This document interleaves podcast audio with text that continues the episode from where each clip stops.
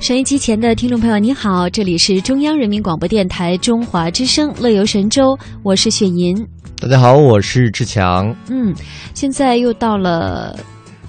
快到了大学生毕业季了，是不是？到底是到是没到呢？呃，嗯我觉得应该也到是了吧临近了，现在已经有很多的毕业很多生在答辩开论始文答辩着手来嗯准备毕业的相关工作了。对，不知道大家找的怎么样了？啊嗯，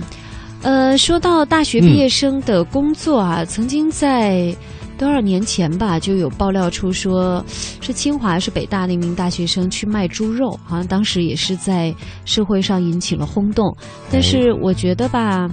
呃，条条道路通罗马，各行各业都会出状元的，对不对？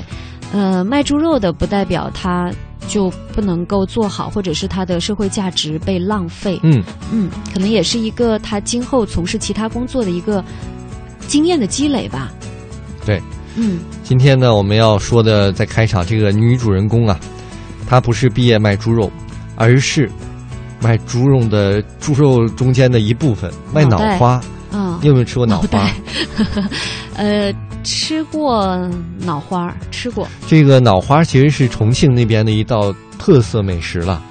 那么今天这个主人公呢，他是在重庆工商大学的文心学院读研究生，嗯所以呢，在上学的期间啊，就特别喜欢这个重庆的脑花。嗯在今年呢，也是他的毕业季，他也毕业了。那么同时呢，他回到老家，老家是洛阳市，他就觉得呀、在这儿呢就业环境不好，那么就一不做二不休，就摆了个摊儿，做嗯重庆烤脑花。是重庆烤脑花儿，我怎么记得好像洛嗯阳也有那个霸道烤脑花儿？不不，之前在这个洛阳呢，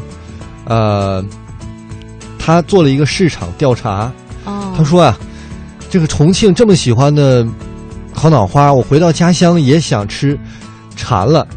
那么我想吃怎么办呀？然后就遍访洛阳，就发现一家烤脑花都没有。然后他就决定了，说我不找工作了，我就自己开一家烤脑花店，取名就叫做霸道烤脑花。这那么他也一是举好多得，你看啊，开店既不久，现在已经是据说啊，在洛阳已经是前五十家的美食榜单中的一家了，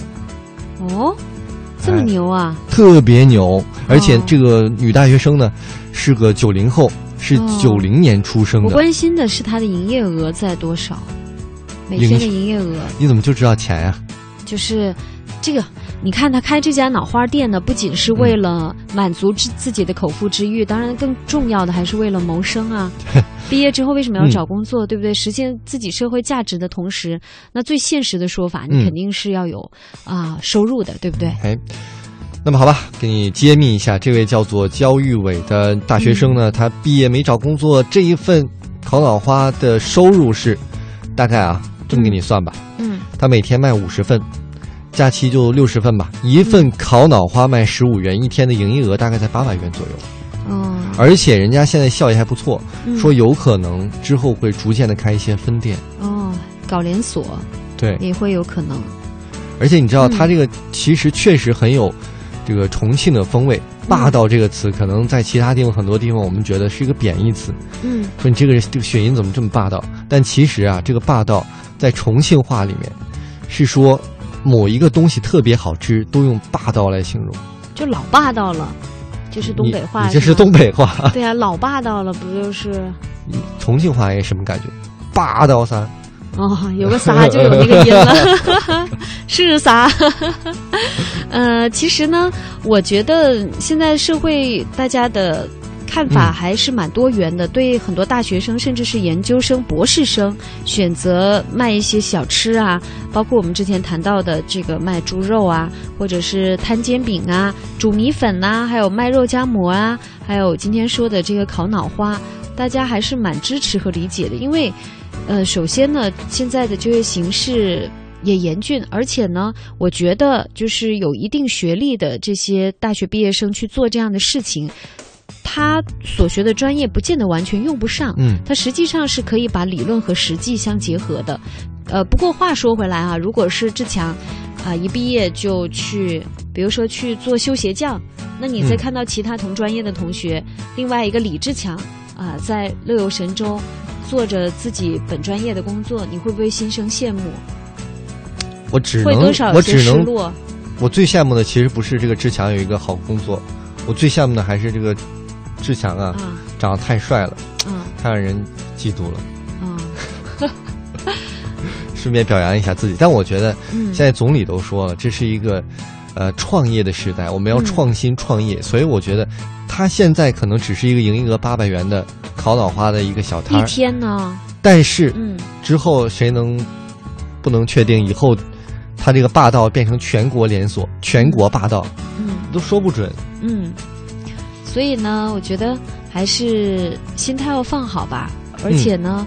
不要觉得好像大学就是白上了，因为书多读一些还是有好处的。对你比如说他在他的专业当中，他有学过那个广告营销知识。呃，跟他现实当中的经营其实也是息息相关的，而且他之后还可以联系一些电商啊，也可以嗯哦团购销售他的烤脑花。互联网加的一个思维在里面了。对，但是我们今天说了这么多呀，嗯，其实还是我估计有很多的朋友，特别是蛮迷现在茫即的，将就说该毕业卖的点大什么学吃生的好 呢，